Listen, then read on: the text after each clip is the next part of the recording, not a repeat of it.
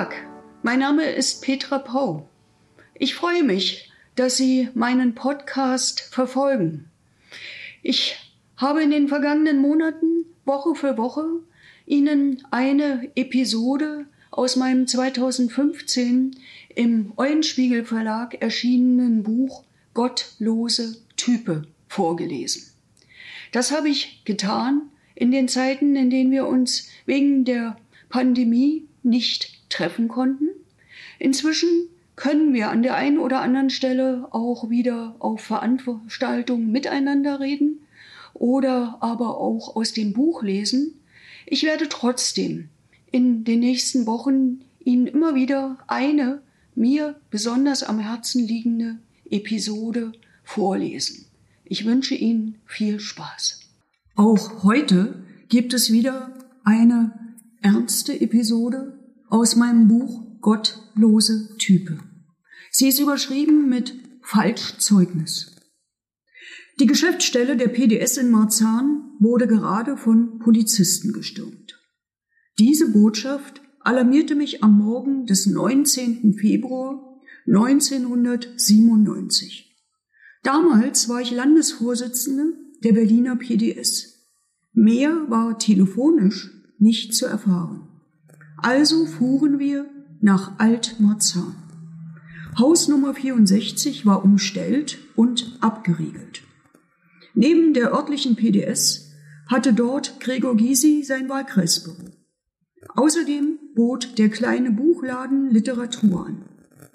Wie sich alsbald herausstellte, war der Nazi Kai Diesner eingedrungen und hatte auf den Erstbesten geschossen, der ihm vor seine Pumpgun kam.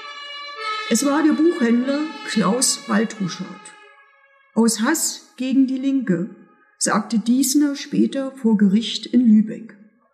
Dort wurde verhandelt, weil er Tage nach dem Marzahner Attentat in Schleswig-Holstein einen Polizisten erschossen hatte. Doch der Mord auf einem Autobahnparkplatz und der versuchte Mord in Berlin-Marzahn hatten eine unmittelbare Vorgeschichte. Am 15. Februar 1997 wollten die jungen Nationaldemokraten, JN, der Nachwuchs der rechtsextremen NPD, in Marzahn-Hellersdorf aufmarschieren. Alle Parteien des Bezirksparlaments, Kirchen, Gewerkschaften und andere Initiativen demonstrierten gemeinsam dagegen. Massenhaft, friedlich und erfolgreich. Der Nazi-Aufmarsch fand nicht statt. Noch in der Nacht danach erstattete der damalige Landesvorsitzende der NPD Strafanzeige gegen Gregor Gysi und Petra Pau wegen Aufruf zum Mord. Gregor Gysi war übrigens bei der antifaschistischen Demo in Marzahn-Hellersdorf überhaupt nicht dabei. Und der Vorwurf gegen mich war einfach absurd. Nicht für die Berliner Abendschau. Die Nachrichtensendung vom Sender Freies Berlin, später Radio Berlin-Brandenburg. Die hatte abends den Innensenator Jörg Schönbohm, CDU, als Kronzeugen im Interview. Der verkündete, die Linke hat eine Menschenhatz auf junge Demokraten veranstaltet.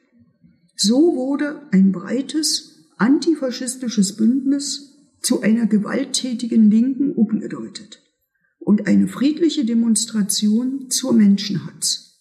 Obendrein adelte Schönbohm militante Nazis als junge Demokraten. Das alles wurde unwidersprochen vom öffentlich-rechtlichen Fernsehen verbreitet. Warum kommt mir diese schlimme Geschichte immer wieder in den Sinn?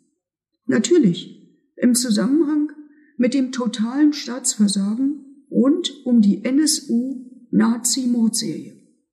Denn erwiesen ist leider auch, bei alledem fügten auch die Medien ihren Teil des Desasters bei. Zu staatsnah, zu opferfern. Das fatale Wort Dönermorde für eine deutschnationale Verbrechensserie ging auf ihr Konto. Und bei aktuellen Debatten für oder gegen eine Willkommenskultur tun sich manche schwer mit Artikel 1 Grundgesetz. Die Würde des Menschen ist unantastbar. Aller Menschen, nicht nur der Deutschen.